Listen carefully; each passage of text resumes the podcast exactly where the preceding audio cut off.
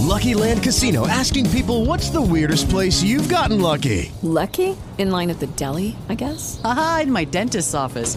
More than once, actually. Do I have to say? Yes, you do. In the car before my kids' PTA meeting. Really? Yes. Excuse me, what's the weirdest place you've gotten lucky? I never win and tell. Well, there you have it. You can get lucky anywhere playing at LuckyLandSlots.com. Play for free right now. Are you feeling lucky? No purchase necessary. Void where prohibited by law. 18 plus. Terms and conditions apply. See website for details. Começa agora o primeiro café. Primeiro café. Primeiro café. Primeiro café. Primeiro café. Primeiro café. Primeiro café com Lucas Juan. Fala pessoal, muito bom dia. Hoje é quinta-feira, dia 10 de fevereiro de 2022. Esta é a edição de número 267 do primeiro café de segunda a sexta-feira, ao vivo, 8 horas da manhã no site primeiro.café barra no ar e às 9 horas da manhã disponível em todas as plataformas de podcast como que o ex-presidente Lula vai lidar com o clima de vitória antecipada. A nova pesquisa da Quest, divulgada ontem, aponta a possibilidade de vitória do ex-presidente já no primeiro turno da eleição presidencial do dia 2 de outubro desse ano. O resultado ele se repete em todas as pesquisas divulgadas até agora. Em algumas ele vence em primeiro turno, em outras não. Lula ainda nem admitiu que é pré-candidato, mas intensificou nos últimos dias as articulações de possíveis alianças, bem amplas inclusive.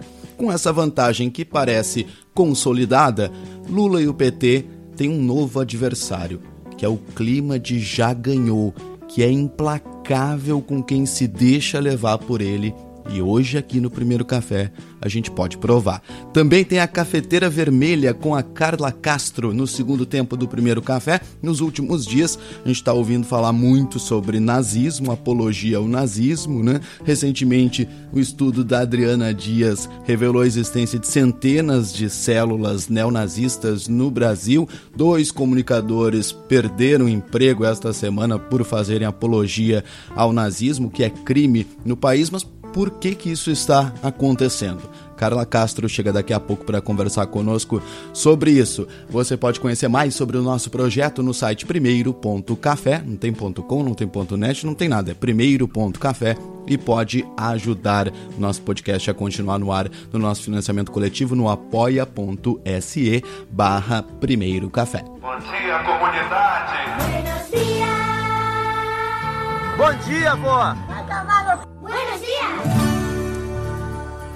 Buenos días. Hoy buenos días en español para nuestros queridos compañeros que nos escuchan desde países hispanohablantes. Pablo Mora Rojas, na Costa Rica. Juan Pedro Bataglino e o Facundo Centeno, na Argentina. Buenos dias, pessoal. Bom dia também para nossa comunidade que está aqui acompanhando a transmissão ao vivo do Primeiro Café. O Edson, o Gabriel, o Antônio, a Tayata, a Adriele e a Joana Rita Souza, nossa colunista que está no ar lá no Twitter neste momento com o Twitter Chat PT está aqui nos acompanhando também. Você pode falar com a gente aqui no chat do Spreaker durante a gravação do primeiro café ou então nas nossas redes sociais e na nossa comunidade no Telegram. Digita t.me barra primeiro café no ar para entrar no nosso coffee tal lá no Telegram. A Maria Clara tá lá dando bom dia para a galera. Bora lá, pessoal. Faltam o quê? 324 dias para o fim do governo Bolsonaro. E a gente continua avisando que é melhor já ir ouvindo as notícias aqui com a gente. Buenos días. Café Expresso de Notícias. O PT pediu a cassação do deputado federal Kim Kataguiri no Conselho de Ética por quebra de decoro parlamentar. O deputado do MBL afirmou que a Alemanha errou ao criminalizar o nazismo durante a participação dele no Flow Podcast. Né? O apresentador do podcast foi supostamente demitido porque defendeu a existência de um partido nazista no Brasil na segunda-feira. Ontem, um comentarista da Rádio Jovem Pan foi demitido porque fez um gesto nazista no ar. O Adriles Jorge, que foi participante do BBB e é o único amigo do Pedro Bial, diz que o gesto não foi nazista, que foi um tchau deturpado. Vamos falar de eleições.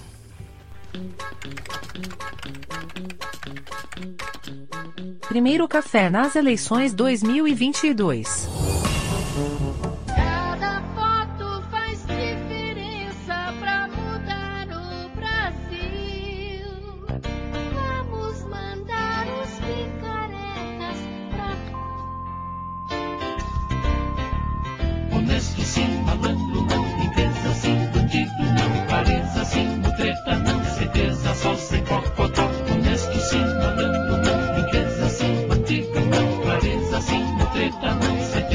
Sem cocotó.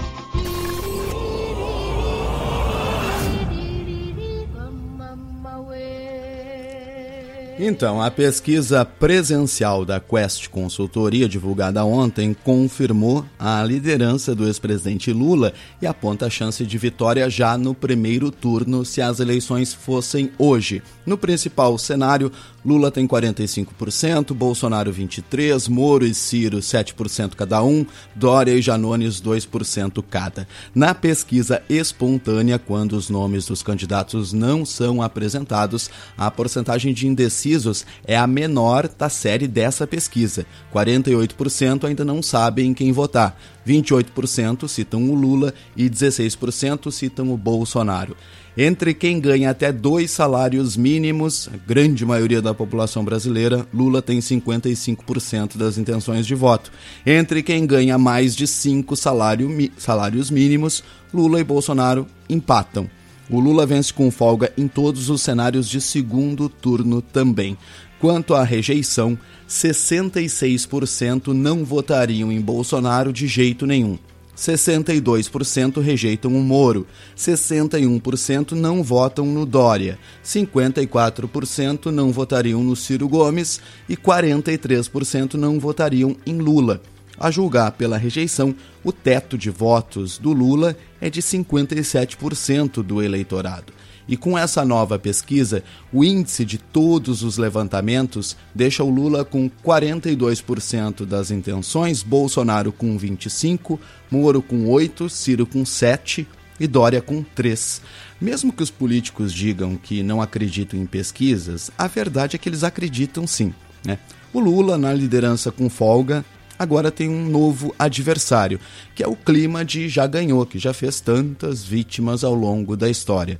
Por exemplo, em 1985, na campanha para a Prefeitura de São Paulo, Fernando Henrique Cardoso sentou na cadeira do então prefeito Mário Covas na véspera das eleições. Ele acabou perdendo para o Jânio Quadros, que desinfetou a cadeira antes de sentar. Depois disso, o FHC disse que tinha combinado com os fotógrafos que faria a foto para ela ser usada depois. No esporte, a certeza de vitória também já fez muitos perdedores, viu? Durante uma corrida de bicicleta no Campeonato Mundial, numa categoria sub-23 em 2016, um ciclista chamado Adam Tupalik achou que tinha vencido a corrida uma volta antes, para o desespero dos caras que estavam narrando essa corrida. Ó. to try and keep these Belgians at bay. Oh, no. He thinks he's won. No, no, no. No, it's one lap to go. It's one lap of racing to go. No, he hasn't heard it. It's one lap of racing to go. And he thinks he's won the world title. É, pois então. E falando em narradores, né? Como esquecer do Galvão Bueno narrando a final da prova de 100 metros borboleta na Olimpíada de Pequim em 2008. O Michael Phelps virou muito mal. Vai tentar voar. Só um gênio para ganhar essa prova. Só um gênio para ganhar essa prova. Michael Phelps, braçada com braçada. Enikevich vai perder, vai ganhar, vai perder, vai ganhar, perdeu. Ganhou! Michael! Bom, tá evidente que o Lula hoje é o favorito, tanto que até ele se atrapalha quando tem que falar na condicional né? Já que agora, até agora ele não admitiu que é pré-candidato, como nessa entrevista ontem. Ouve só. Eu não estou preocupado se o Bolsonaro vai passar a faixa ou não. Ele que deixa a faixa guardada, tem lugar para guardar a faixa, e a gente vai pegar a faixa, vou pegar alguém do povo brasileiro para colocar a faixa em mim se eu ganhar as eleições e se eu disputar as eleições. E qual parece ser a estratégia do Lula contra esse clima de já ganhou? Bom, ele tem evitado comprar as brigas que os adversários provocam, ignorando as críticas do Ciro Gomes e do Sérgio Moro e está focando em atacar o governo Bolsonaro.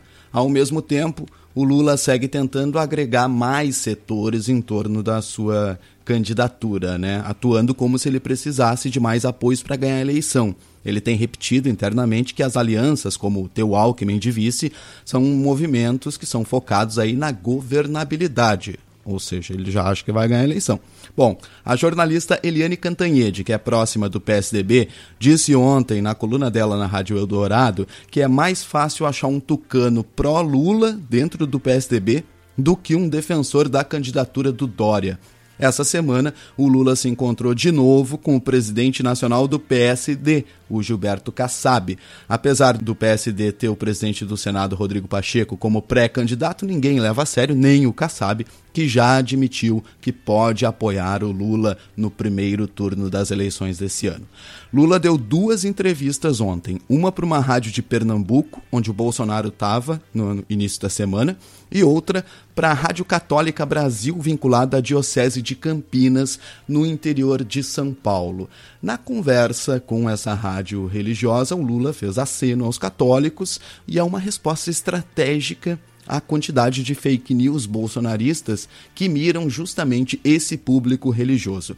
Ouça qual foi a primeira pergunta feita pelo apresentador da Rádio Católica ao ex-presidente Lula sua relação com a Igreja Católica, o que o senhor pensa hoje da influência da Igreja Católica no Brasil e do Papa Francisco, e qual é o papel da religião, e agora não só da religião católica, mas dos cristãos também evangélicos na eleição e na política brasileira. Tiago, eu primeiro dizer para você que eu sou batizado na Igreja Católica, crismado na Igreja Católica, uh, uh, eu sou católico há 76 anos de idade. Uh, quando eu saí da Polícia Federal em Curitiba, não sei se você está lembrado, a primeira coisa que eu fiz foi visitar o Papa Francisco. Eu fui muito amigo de muita gente da Igreja Católica, de bispo, de padres, de, de freio, de pessoas que não eram, não eram padres, mas eram religiosos, eram leigos. E... Então, eu acho que a igreja tem muito a ver com a, minha, com a minha vida política, tem muito a ver com os passos que eu dou na política porque eu acho que, embora eu tenha uma relação com todas as religiões, respeito todas as religiões, eu não tenho vergonha de dizer que sou católico, não tenho vergonha de ter da minha relação de amizade, e é um prazer imenso poder estar falando com uma rádio ligada à Diocese de Campinas. Glória, glória a Deus, glória, glória, glória a Deus, glória. Bom, e o cabo Daciolo, que foi candidato presidencial de sucesso na internet, pelo menos na eleição passada, agora ele apoia o Ciro Gomes. E o cabo Daciolo voltou a subir o monte, né? Só que dessa vez ele levou seus amigos dos cristãos trabalhistas, um grupo de religiosos do PDT. Os vídeos do Daciolo rezando lá no monte, né, fizeram muito sucesso na campanha de 2018, viraram memes até hoje, só que dessa vez o Daciolo subiu ao monte para profetizar a vitória dos trabalhistas. Eu quero dizer a todos do cristão trabalhista e todos do PDT que eu amo vocês. Amém. Mas o melhor que Jesus Cristo ama você. Aleluia. E disse é muito claro que um planta e o outro rega, só quem pode dar o crescimento é Jesus Cristo. Aleluia. E eu profetizo o crescimento dos cristãos trabalhistas e do PDT para honra Amém. e glória do Senhor Jesus. Amém. Amo vocês, estamos juntos. Glória a Deus! Glória, aleluia. Bom, enquanto Lula tenta conquistar votos de religiosos e o Daciolo sobe o morro aí para aproximar o Ciro dos crentes, né? O bolsonarismo segue usando fake news moralistas, como nós falamos na edição de ontem aqui do Primeiro Café. Durante um ato de governo no Nordeste ontem, o pastor evangélico Magno Malta, um ex-senador, aquele que vazou a própria nude, pediu votos para o Bolsonaro e usou ainda fake news envolvendo Lula e aquele protesto no final de semana numa igreja em Curitiba. Nós precisamos reconduzir esse homem ao poder. A reeleição. E depois dele, o alto conservador. Mas aquele cidadão que governou o país foi preso por assalto, está declarando todos os dias. Ele faz as suas preces a Mao Tse Tung. Ah, tem crente aí? Levanta a mão. A igreja católica foi invadida. Pastores, pastoras, evangélicos, amanhã vai ser a nossa igreja. Bolsonaro está no Nordeste, então, numa viagem oficial, paga com dinheiro público, que na verdade trata-se de uma série de eventos de campanha na região onde o presidente é pior avaliado. Né? Ele fez carreata, fez jegueata, discursou em tom de campanha, enfim. O Bolsonaro também deu indícios de que sentiu as críticas por ter chamado os nordestinos da sua equipe de pau de arara e tentou se explicar. Só que não pediu desculpas, mas sim duplicou né, os termos depreciativos para se referir à população nordestina, inclusive o próprio sogro. É uma satisfação muito grande estar aqui no meu Nordeste. A minha esposa é filha de um cabo. Okay, round two. Name something that's not boring. A laundry? Ooh, a book club. Computer solitaire, huh? Ah, oh, sorry. We were looking for Chumba Casino. That's right. ChumbaCasino.com has over 100 casino style games. Join today and play for free for your chance to redeem some serious prizes.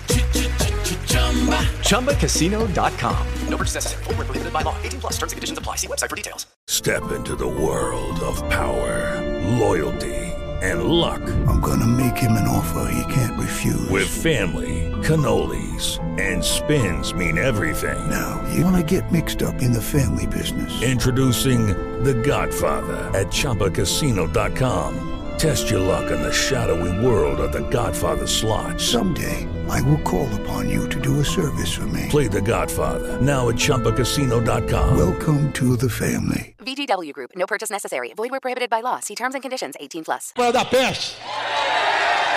De um cabeça chata. De um cearense.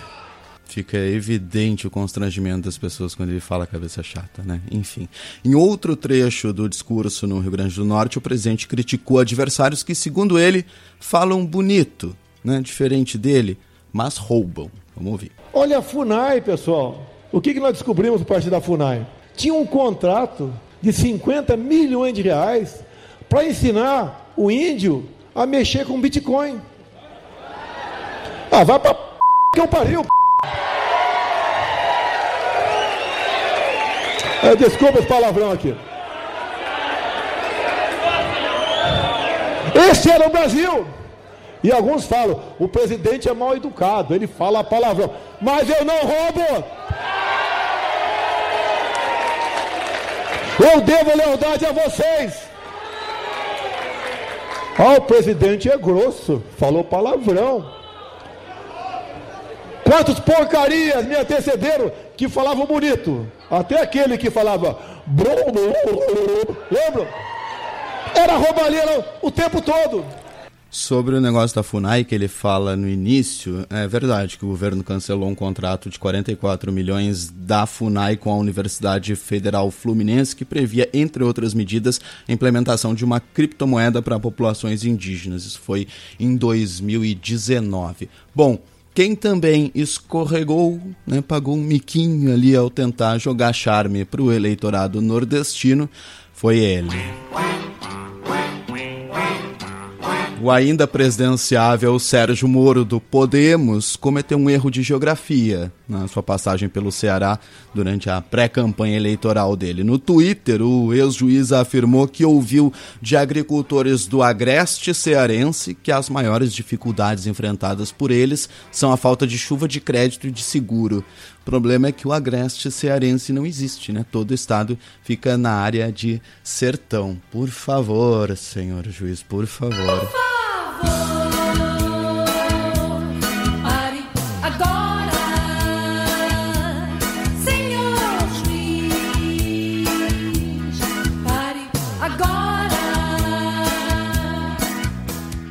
pré-candidato da Unidade Popular, Leonardo Pericles, único pré-candidato negro à presidência da República, disse em entrevista ao UOL que não basta ser negro. Ele citou casos como o do atual presidente da Fundação Palmares. A Unidade Popular é o partido mais novo do Brasil, vai estrear na eleição presidencial com um candidato de 40 anos que mora numa ocupação em Belo Horizonte e milita desde jovem em movimentos sociais. Profissionalmente, ele é técnico em eletrônica e mecânico de máquinas e até pouco tempo, como quase toda a população brasileira, vivia de bicos. O nome de Leonardo Pericles ainda não aparece na maioria das pesquisas, mas numa delas, divulgada mês passado, ele apareceu na frente do candidato do Novo, óbvio, ambos com menos de 1% ali das intenções de voto. O governo Bolsonaro divulgou as prioridades que devem ser votadas na Câmara dos Deputados esse ano e uma já foi, né? O pacote do veneno, aprovado ontem, que prevê a legalização da produção de agrotóxicos genéricos no país e também flexibiliza os critérios de controle de autorização de defensivos agrícolas que já são proibidos em outras partes do mundo. Tem também um projeto que regulamenta o homeschooling e o projeto que libera a venda de armas de fogo para caçadores, atiradores e colecionadores, os CACs. E tem também ainda a liberação de mineração em terras indígenas.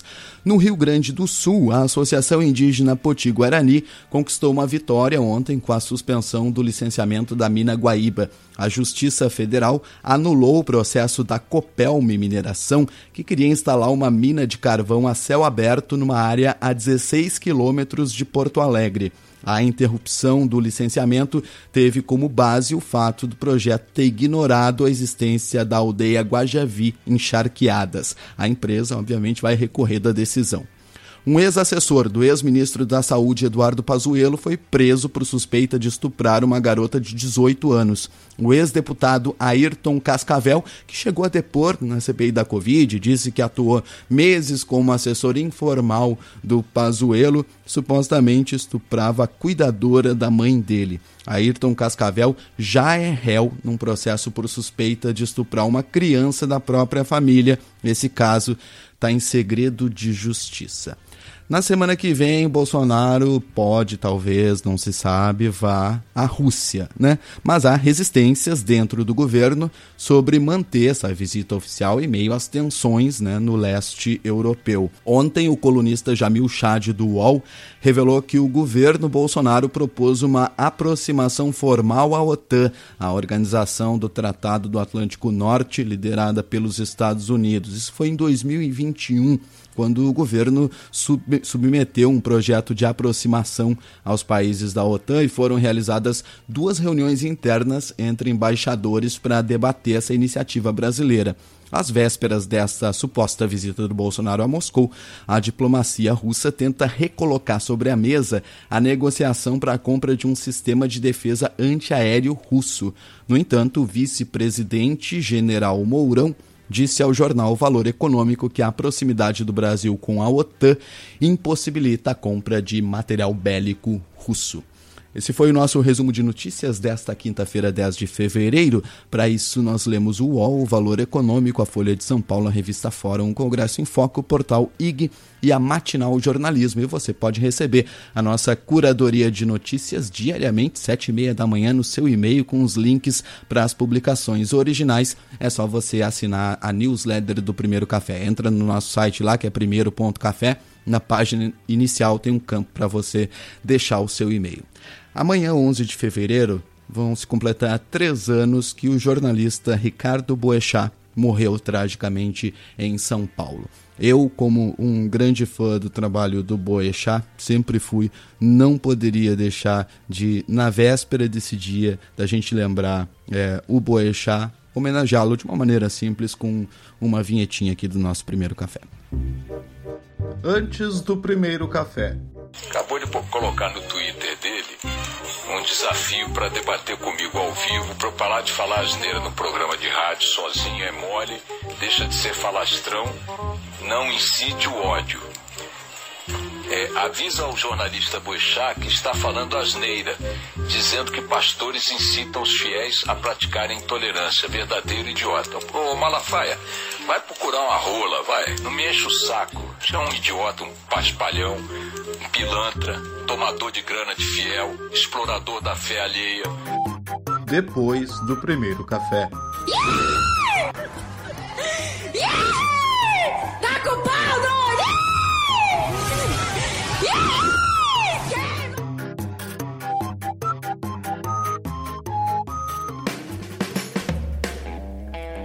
Bom dia, comunidade que está aqui acompanhando a gente ao vivo. Adriano, Emerson, a Tayata, o Antônio. Valeu, pessoal. Bom dia. Muito obrigado a todos e todas pela presença mais uma vez aqui cedinho durante a gravação ao vivo do Primeiro Café. Se você está nos ouvindo aí nas plataformas de podcast, como a maioria da nossa audiência, não esqueça de seguir o nosso perfil no Spotify, na Apple, no Google, no Deezer, onde quer que você ouça o Primeiro Café, que nos ajuda a chegar mais longe, viu?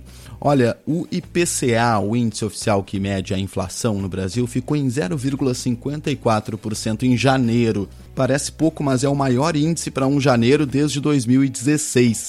Em 12 meses, até janeiro, né, a alta acumulada chega a 10,38%, a inflação de dois dígitos. Né? O Brasil continua com a terceira inflação mais alta do G20, está na frente apenas da Argentina e da Turquia, e com a sexta mais alta de todo o continente americano, só perde para Venezuela, Cuba, Suriname, Argentina e Haiti. Alguns produtos pesaram muito mais caro no bolso dos brasileiros nos últimos 12 meses até janeiro, até o mês passado, olha só a gente que gosta de café, o café moído disparou quase 57%. Só em janeiro o aumento foi de quase 5%. No acumulado em 12 meses, outros seis produtos também subiram mais de 40%. O etanol, o óleo diesel, a gasolina, o mamão, o açúcar e o pepino que o Paulo Guedes nos meteu. Na edição de ontem do Primeiro Café, Teve a estreia do quadro Não Corte o Cafezinho. O economista Tiago Cavalcante falou conosco aqui sobre as perspectivas econômicas deste início de ano e você pode voltar lá na edição 266 do Primeiro Café para ouvir o economista Tiago Cavalcante falando sobre isso. Muito obrigado sempre, sempre aos nossos apoiadores e apoiadoras do Primeiro Café. Nós somos um projeto independente, sem patrocínio. Quem nos banca aqui é a nossa comunidade lá no nosso financiamento coletivo recorrente no Apoia apoia.se barra primeiro café. apoia.se barra primeiro café. Lá nós já temos 65 ouvintes que colaboram mensalmente conosco aqui, nos ajudam a pagar as nossas contas. E eu quero agradecer muito a Bruna Grebeller. Grebeller. Bruna, olha, o Grebeller tá difícil de sair de primeira aqui. O João Biancolin, o Eber Marques, a Jennifer Correia a Carolina Pinheiro, o Jonas Melo, a Liana Fernandes. Muito obrigado, pessoal, todos e todas que já colaboram conosco. E se você tiver a oportunidade, tiver condições e sentir que o Primeiro Café te faz companhia, por favor, ajude a gente a manter o Primeiro Café no ar. Acesse o nosso financiamento coletivo recorrente lá no Apoia-se e faça uma contribuição que você corre risco de receber um presente. Semana que vem eu vou falar sobre isso. Você pode ajudar a servir o nosso primeiro café. Quem aqui já foi a Dubai? Somos um projeto independente. A minha vida aqui é uma desgraça. Contamos com a ajuda da nossa comunidade. Coloque dinheiro no bolso do povo pobre. Colabore com o nosso financiamento coletivo recorrente. Isso dá bilhão? Não. Acesse apoia-se barra primeiro café e faça a sua contribuição. Quando a gente atingir a meta, nós dobramos a meta. Antes do primeiro café, possibilidade, por exemplo, de uma uh, mulher, uma conge, uh, a, seja pelo seu conge, conge, conge. depois do primeiro café. Por exemplo, se os filhos do Moro forem aprender português com ele em casa, é preciso chamar o conselho tutelar.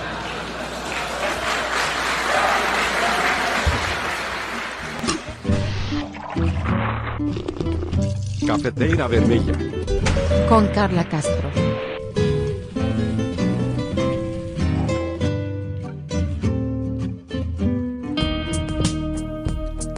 Quinta-feira da nossa cafeteira vermelha aqui no Primeiro Café. Vamos a Porto Alegre. Alô, Carla Castro, bom dia, bem-vinda mais uma vez.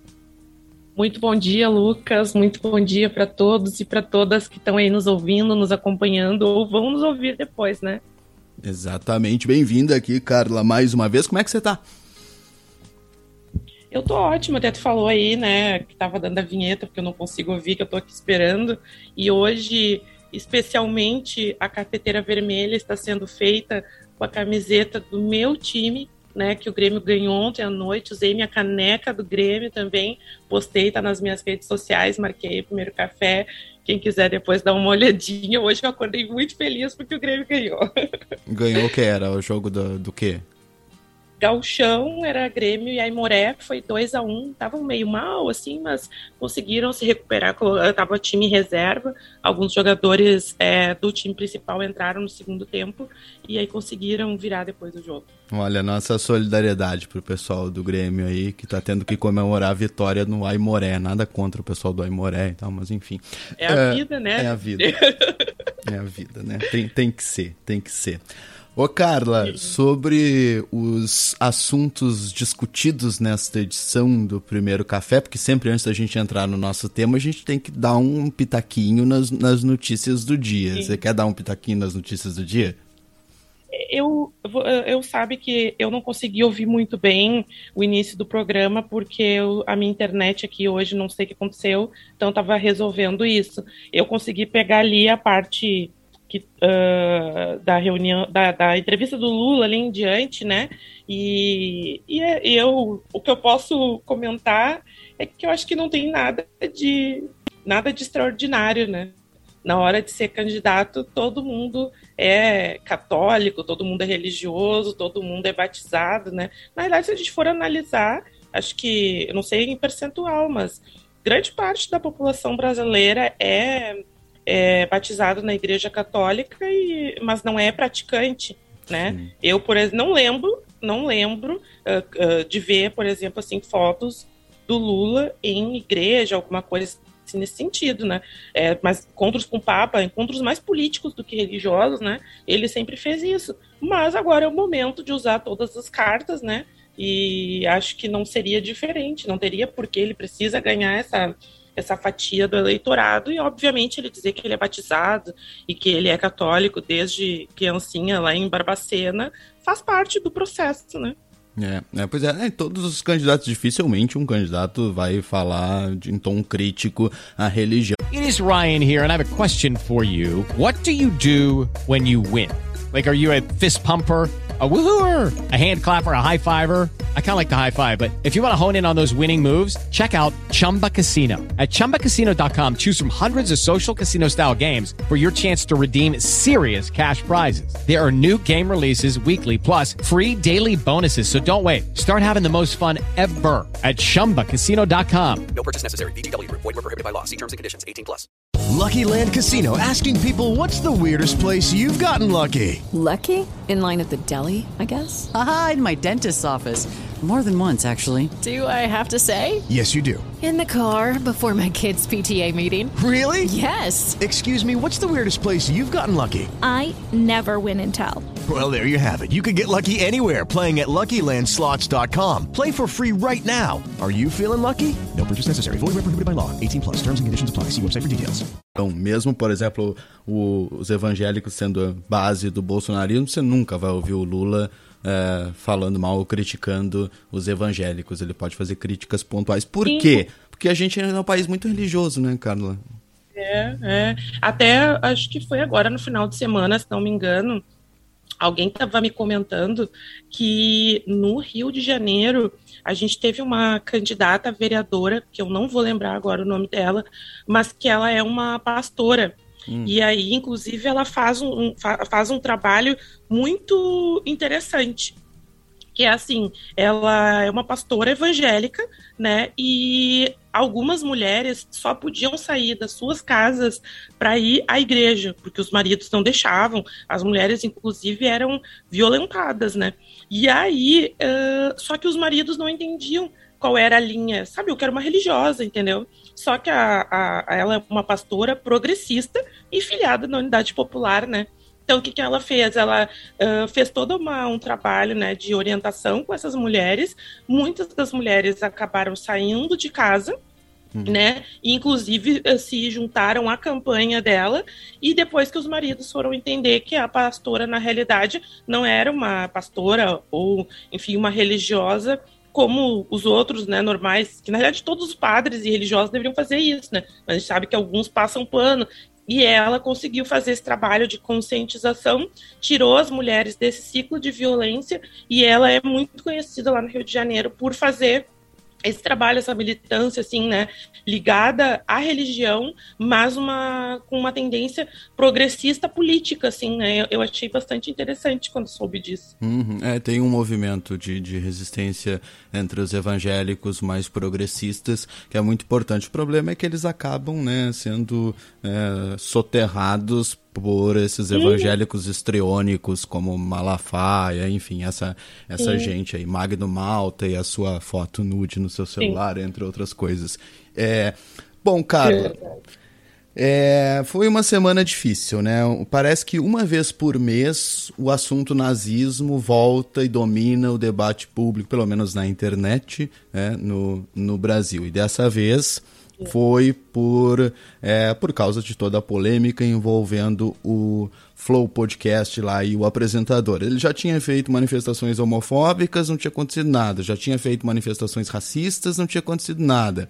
Aí, quando ele fez essa última manifestação apoiando a existência de partido nazista, acabou aí gerando uma grande indignação e acabou supostamente demitido. Que é estranho, porque ele é sócio, ele criou o um negócio, então, não sei, dizem que ele largou a Sim. sociedade, mas enfim, eu fico com supostamente demitido ainda nesse caso. Você vai falar uhum. sobre isso hoje, né, Carla? Exato, pois é. Então, assim, eu queria é, começar, porque ontem, quando eu estava me preparando para. estudando, enfim, alguns textos, inclusive eu li tanto antes de dormir sobre isso que eu cheguei a sonhar. Estava lendo um texto que fizeram para o jornal Verdade sobre uma, uma mulher que fazia parte do Exército Vermelho e ela conta toda a história, assim, né, de ter saído, era uma jovem que com 18 anos ela estava no Exército Vermelho trabalhando né, a favor de, de uh, uh, uh, como é que se diz assim, atacando, porque eles faziam de uma forma com que os alemães não tivessem descanso. Então, enquanto é, uns trabalhavam de dia, outros de noite, para que os, os nazistas ficassem exaustos e uh, conseguisse avançar contra eles, né? Então tava lendo sobre isso e eu acordei no meio da madrugada, sabe assim quando sobressai assim, porque tinha muita arma no meu sonho por causa dos negócios que eu sonhei que eu que eu tinha lido antes de dormir, né? Mas eu queria começar assim, é, fazendo uma uma uma linha do tempo, né? Uhum. É, eu acho que primeiro assim, tu falou que uma vez por mês sabe que nessas horas o Facebook ele nos ajuda muito. E há um ano atrás eu publiquei um texto no meu Facebook, inclusive usando a camiseta escrito Lute como Olga Benário, é porque há um ano atrás alguém, eu não lembro agora, alguém midiático estava é, defendendo alguma coisa ligada ao nazismo. E aí eu fiz um texto falando, para quem não conhece, né, a história da Olga Benário. A Olga veio para o Brasil ela era do Partido Comunista, ela veio para o Brasil em missão para trazer o Luiz Carlos Prestes, e aí, quando chegou aqui, é, ela foi, depois de um tempo, ela foi capturada, né? E devolveram ela para a Alemanha. O, o, me ajuda, Lucas, o nome do presidente, o Getúlio. O Getúlio Vargas devolveu a Olga, que era uma judia, para o governo nazista do Hitler, mesmo estando grávida da sua filha, Anita Leucádia Prestes, que acabou nascendo uh, lá no, na Alemanha. Então, assim, eu vi esse texto e fiquei lembrando, na realidade, essas, essa, essas trends, assim, essas funções de internet, principalmente, elas têm ciclos, porque exatamente há um ano atrás esse assunto estava também em voga.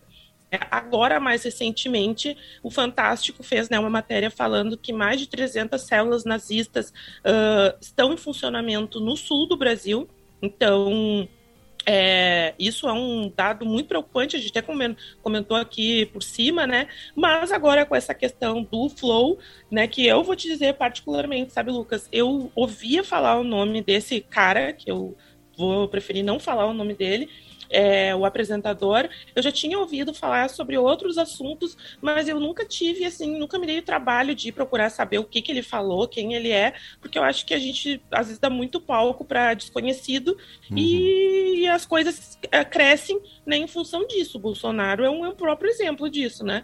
Cresceu porque foi um salvo de bem, falava de mal, chegou um momento que não podia mais nem escrever Bolsonaro, porque ele estava sempre nos trend topics, né? Então, acho que a gente, é, é, eu sempre tomei esse cuidado. Mas agora, essa semana, não teve como não, né? Porque é. todo mundo falava sobre isso. E aí eu fui procurar saber quem era ele, o que, que ele tinha falado. Eu vi o vídeo, né? E acho que, inclusive, a gente precisa é, deixar assim muito claro que, por mais que a Tabata Amaral tenha suas limitações, tenha os seus problemas, as suas questões ideológicas, do jeito dela, saboneteiro, ela conseguiu dizer o que precisava ser dito. Talvez uhum. se ela tivesse sido mais incisiva, teria sido melhor. Mas ela, de forma, da forma dela, ela conseguiu falar. Agora a gente precisa lembrar que junto com esse cidadão que fez, né, que falou isso, estava o Kim Kataguiri do MBL. Né? Então, assim, e, e, que é um. Hoje é um parlamentar. Esse cara ele precisa responder pelo que ele falou, porque afinal de contas, no Brasil, a apologia ao nazismo é crime. Então, assim, acho que a gente precisa uh, lembrar que não é só o cara. O cara, ele foi é, ele foi assim atacado de todas as formas e eu acho que é consequência do que ele falou. Acho que ele não é uma vítima, né? Vítimas são todas as pessoas que morreram em função desse regime sanguinário que queria só pessoas brancas, arianas no mundo, né?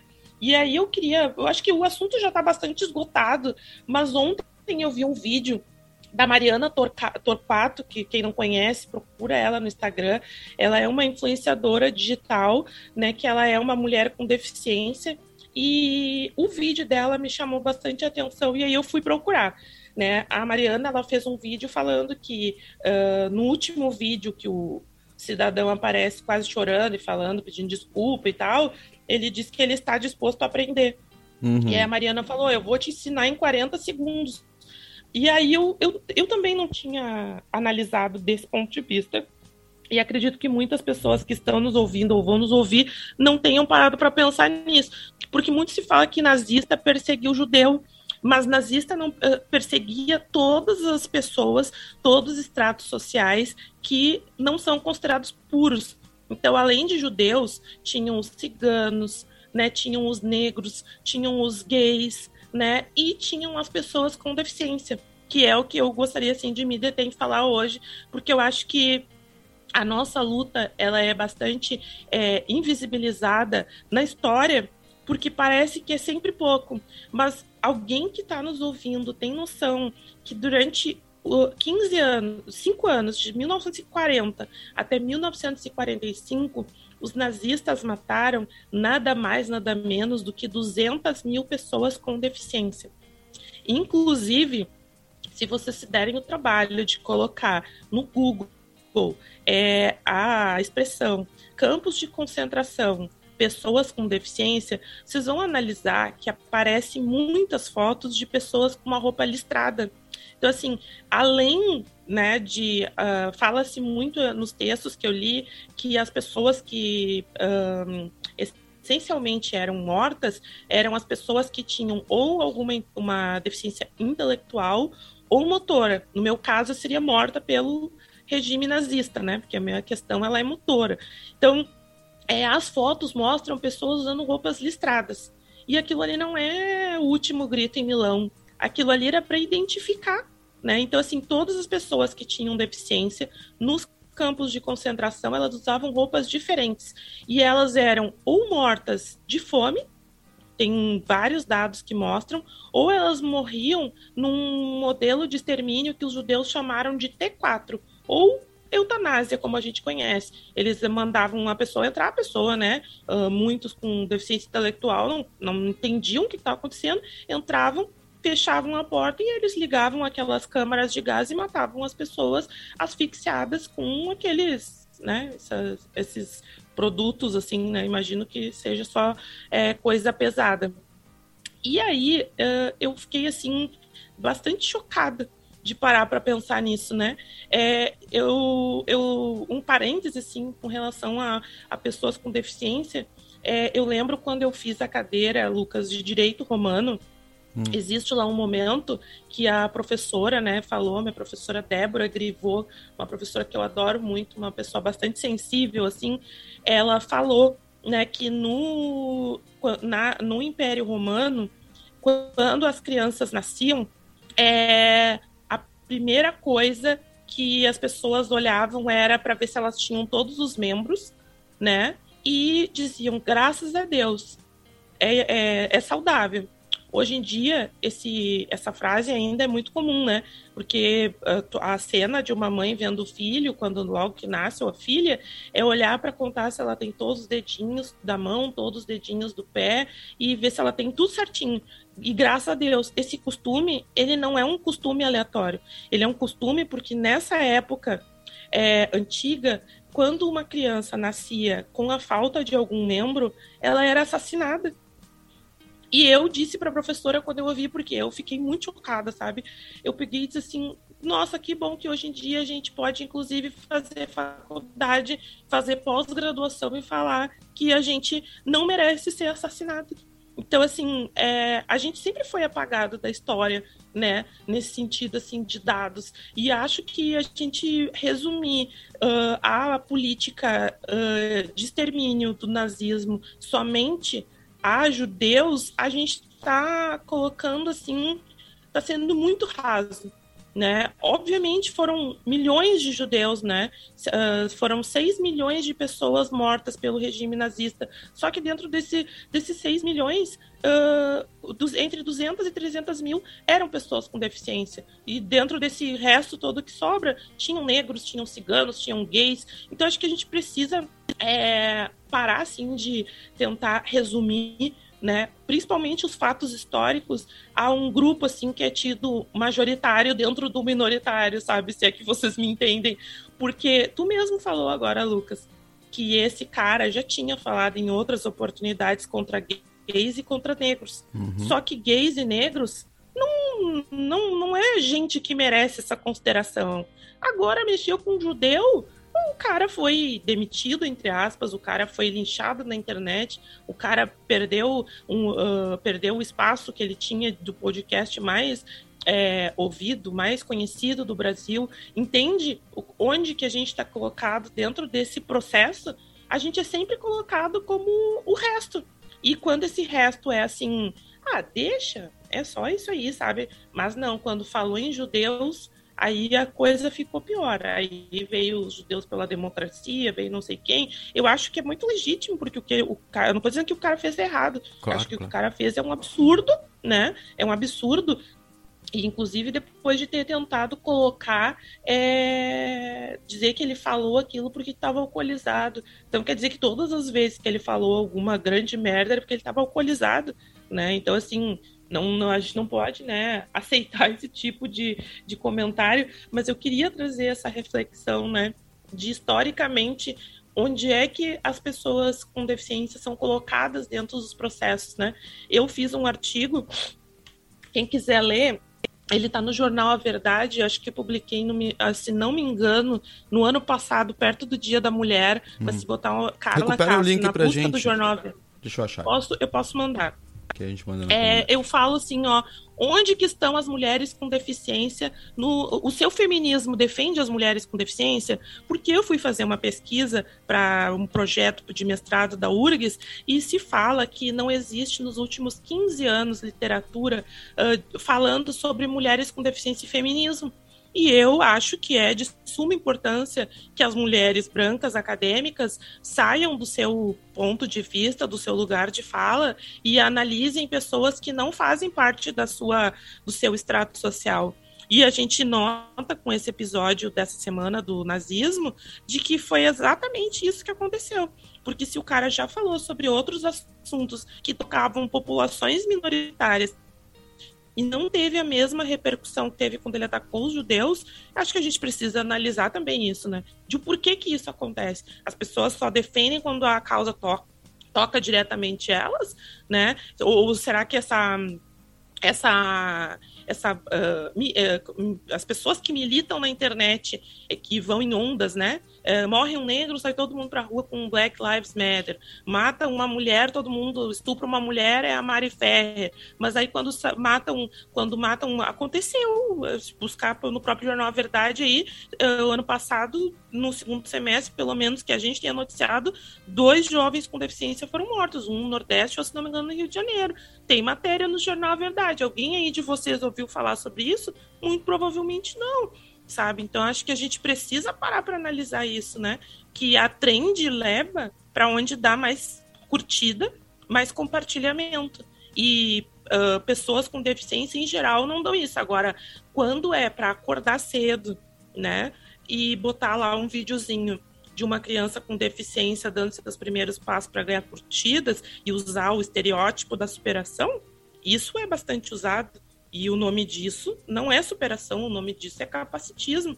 Então, acho que a gente precisa entender onde que a gente está colocando né, as pessoas com deficiência no nosso dia a dia, na nossa rotina, na nossa militância, porque seguir trend, para mim, não é não é militância. Para mim, isso é buscar clique, é buscar curtida, é buscar compartilhamento. E eu não acho que isso seja ajudar ninguém. Acho que ajudar é fazer o debate, analisar, entender onde estão essas pessoas, entender que não adianta colocar, é, por exemplo, em vaga de emprego. Hoje em dia virou, se a gente entrar no LinkedIn, o LinkedIn virou uma terra da diversidade, parece que a gente está no país da Alice das Maravilhas, assim, né? Um, esta vaga é para PCD. Primeiro que a gente nem fala PCD, porque eu não sou uma sigla, eu sou uma pessoa com deficiência, né? Então, a pessoa que bota PCD, ela já não faz ideia do que, que ela está falando. E segundo que PCD não é cargo, né? PCD é uma pessoa, então esta vaga é aberta para pessoas com deficiência, que sejam jornalistas, pessoas com deficiência que sejam advogados, mas não, eles transformaram inclusive isso num, né, parece um como é que a gente fala na, na comunicação? Parece um slogan, né? É, é, muito bonito ter na, num anúncio assim de emprego dizendo, ó, oh, esta vaga é para PCD, sabe? Eu até vou usar um palavrão aqui, mas se ferre, sabe? Eu não quero vaga para PCD, eu quero que uh, pessoas que tenham formação, formação, né, pessoas que tenham experiência, que tenham qualificação, possam assumir cargos que sejam uh, igual de pessoas que não têm deficiência, sabe? E eu acho que muito dessa questão do nazismo é, uh, que foi debatida essa semana e esse apagamento histórico que a gente tem, ele se retrata hoje em dia nas vagas de emprego, no acesso à universidade, no acesso ao transporte público, de uma forma muito subliminar, mas ele está presente aí todos os dias pra gente, sabe, Lucas? Uhum, uhum. Eu tenho uma dúvida sobre esse caso, que é, é, eu sei que você milita muito na rua, conversando com as pessoas, não tanto na internet, também na internet, mas não só. Uhum. A minha dúvida é o quão relevante foi esse caso fora do Twitter, fora das redes sociais, porque sem dúvida foi o tema da semana na internet. E na rua, o que, que você sentiu? Olha, eu vou te dizer uma coisa. É, eu vou usar esse, é, é, é, vou responder usando dois exemplos, do nazismo e do caso do, do congolês morto no Rio de Janeiro, tá? Hum. Eu tenho bastante contato com africanos. E logo que eu soube da notícia, eu enviei a notícia para todos os africanos que eu conhecia. Eu posso te dizer, Lucas, que assim, ó, uh, de 10 pessoas, oito delas não sabiam do que tinha acontecido. O que é bastante grave, mas aí a gente também pode analisar o que, que essas pessoas estão fazendo que elas não sabem, né? Elas estão sendo exploradas por esse sistema aí que, né? Porque são pessoas que trabalham é, de sol a sol, trabalham em dois empregos e não sabem. E essa questão do nazismo é a mesma coisa. Ontem eu estava conversando com uma pessoa com formação acadêmica e tal, perguntei o que, que tu achou dessa história aí do nazismo que aconteceu. Eu disse, que história? Não tô sabendo. Eu disse, ué, como é que tu não sabe? Tá todo mundo falando. Disse, ah, ninguém me comentou e eu não vi notícia nenhuma. Então, assim, as pessoas. Uh, uh, a minha irmã não sabia. Minha irmã disse assim: Ah, eu vi por cima, não tô sabendo. E contei para ela que tinha acontecido. Ela é que ela se informa no primeiro café e aqui a gente ignorou o assunto até é. hoje, praticamente. Mas, mas tu entende que o, pro, pro público é, que gosta de, de lacrar na internet e, né, e fazer camiseta usando lá a ilustra do Chris Vector, que ficou linda, né? Do, do congolês. Ah, eu não vi, ele é ótimo, deixa eu ver lá. É, o Cris é maravilhoso. A, a ilustra dele bombou a semana passada na internet e muitas pessoas fizeram camiseta para ir para os atos em, em todo o Brasil, o que foi bastante legal, assim, porque saiu da internet a coisa, né? Uh, saiu da militância digital e foi para o real, para o mundo real, que é muito bom. Mas, infelizmente, é, a massa né, de trabalhadores aí, de pessoas que estão no corre todo dia, não, não fazem muita ideia do que está acontecendo, não, sabe? E eu acho que a gente, inclusive, não tem nem como é, fazer julgamentos, né? Porque cada um tem a sua prioridade. Tem gente que precisa trabalhar agora de manhã para dar comida para o seu filho hoje no final da tarde. E tu acha que essa pessoa vai parar para pensar agora o que que o, o que que o cara falou no jornal da CNN, levantou a mão, sabe? Não, não sabe, não vai parar para pensar nisso. É, na Jovem Pan, isso, eu achei que a CNN, errei. Então, Poderia, é, mas não eu foi, acho foi que na Jovem sabe? Acho que poderia, né? Que não estaria errado se estivesse lá também, né? Ah, mas é isso, assim, é, eu também fiquei bastante assustada quando eu comentei, assim, ah, os dois casos e as pessoas não sabiam. É. Sabe? E saiu até no Jornal Nacional, inclusive esse do Flow, porque, querendo ou não, o povo ainda se informa pela TV e TV é, é o Jornal Nacional, né? A Joana tá verdade. dizendo aqui, ó, muito bem anotado, o caso do Flow ficou na bolha da internet, que é uma bolha grande, mas ainda assim é uma bolha. Muito bem. Eu não sei, Lucas, se é uma bolha grande. Ela é uma bolha grande dentro da nossa bolha. Porque, eh, vou dar um exemplo, tá? Na semana passada, tu deve ter visto, acompanhado, que a gente fez uma mobilização em todo o Brasil da luta por creche do, do movimento Olga Benário, tá? Que é o movimento feminista que constrói a UP. E aí, é, eu fui numa vila onde eu sou responsável pelo trabalho para dizer para as pessoas, ó, nós vamos passar amanhã tal hora com o ônibus para pegar vocês. E aí, aquela coisa José Serra, não sei se vocês lembram dessa história, mas o Serra, quando foi candidato, ele estava num morro e tal, e uma mulher chegou e disse para ele, ele era tinha deixado o cargo de ministro da saúde e a mulher falou, ó, tô com um problema aqui, não sei, assim, assado. Aí ele pega e olha para a mulher e diz assim, é, dá o seu telefone pro meu assessor que nós vamos resolver isso aí. Aí a mulher falou, eu nem sei o que é telefone. tipo, né, a mulher não tinha telefone. E aí, quando eu cheguei na, na vila, tô lá conversando com a galera e eu disse, guria, vocês podem me dar o, o telefone ou o WhatsApp de vocês para eu avisar quando estiver vindo? De seis mulheres somente duas tinham telefone celular e as outras duas usavam o telefone da vizinha como referência. Então, assim, essa bolha nossa de acesso à internet, de smartphone de última geração, ela é bastante privilegiada. Não faz parte do dia a dia do pessoal da vila, sabe? O pessoal da vila é isso que eu falei, tá trabalhando agora para de noite ter o que comer.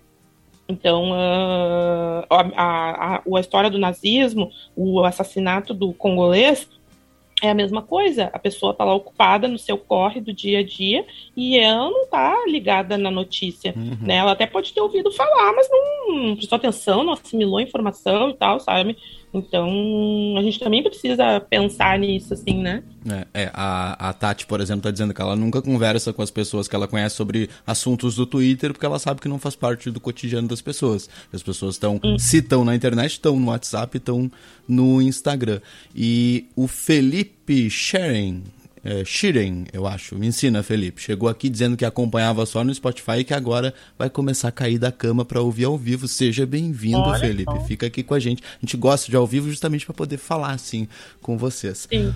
Carla Castro na nossa cafeteira vermelha. Se era tudo, pode mandar os seus beijos e abraços tradicionais do final de cada coluna.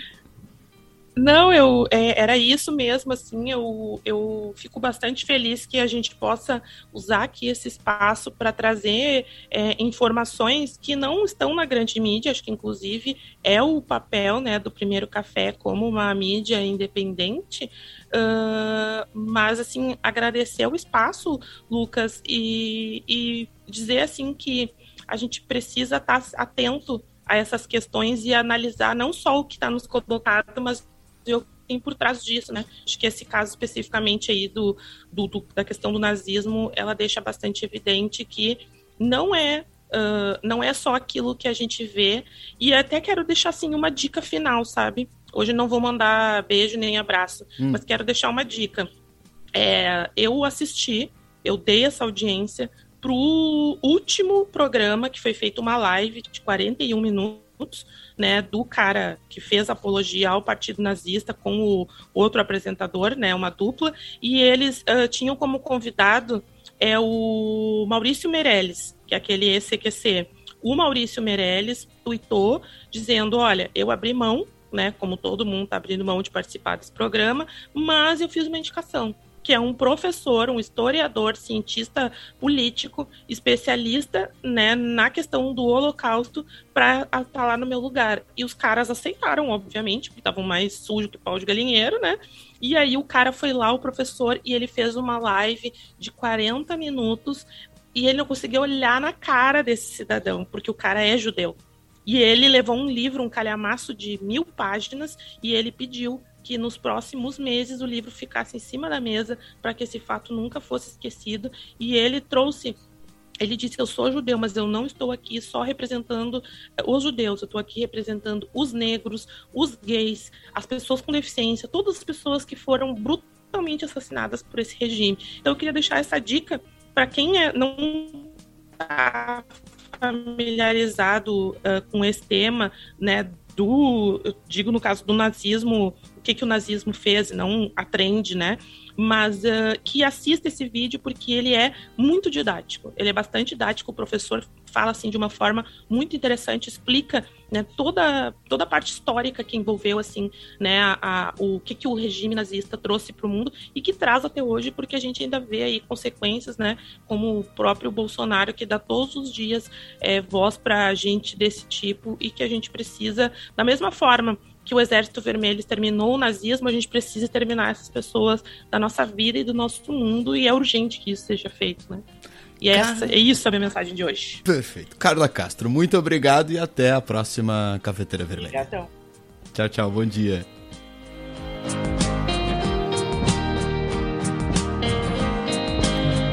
Antes de terminar. É hora da borra. She puts on the coffee sun. Antes da gente ir embora, é hora de ler o que, que tem na borra do nosso primeiro café aqui. Um dos eventos de campanha né, do Bolsonaro no Nordeste, que você pagou, inclusive, foi uma jegueata, né? Uma jegueata, tá? Uma versão mais apropriada das motociatas, onde todos são da mesma espécie, né? Não tem moto e pessoas. Na jegueata todo mundo entendeu, né? Bom, nesse passeio realizado em Jardim Piranhas, no Rio Grande do Norte, a população preparou uma recepçãozinha bem calorosa para o presidente da República quando ele ia passar lá montado no seu jegue. Nós vamos ouvir agora. Lá vem, lá vem um cavalo e outro correndo atrás. Uns cavalos em cima do outro. Tá é um cavalo outro. É, um cavalo em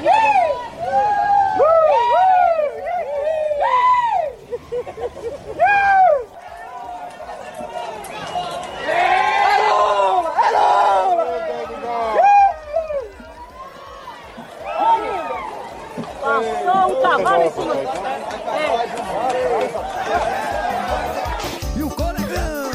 O coro é grande, sucesso a jeguiata do Bozo lá, hein, gente? Sucesso. Muito obrigado aqui, o Felipe Scheren, ele ensinou a falar aqui o nome dele, a Joana, Sibilo, Antônio, uh, quem mais? A Tayata o Adriano, todo mundo que fez companhia pra gente aqui nessa edição do Primeiro Café. O programa de hoje está terminando. Teve ao Áudios é ótimo, né?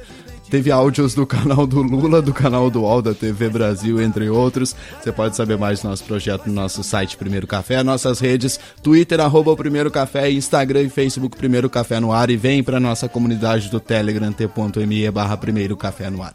Muito obrigado a todos e todas pela companhia. Amanhã às 8 horas da manhã tem mais Primeiro Café. Beijo, tchau.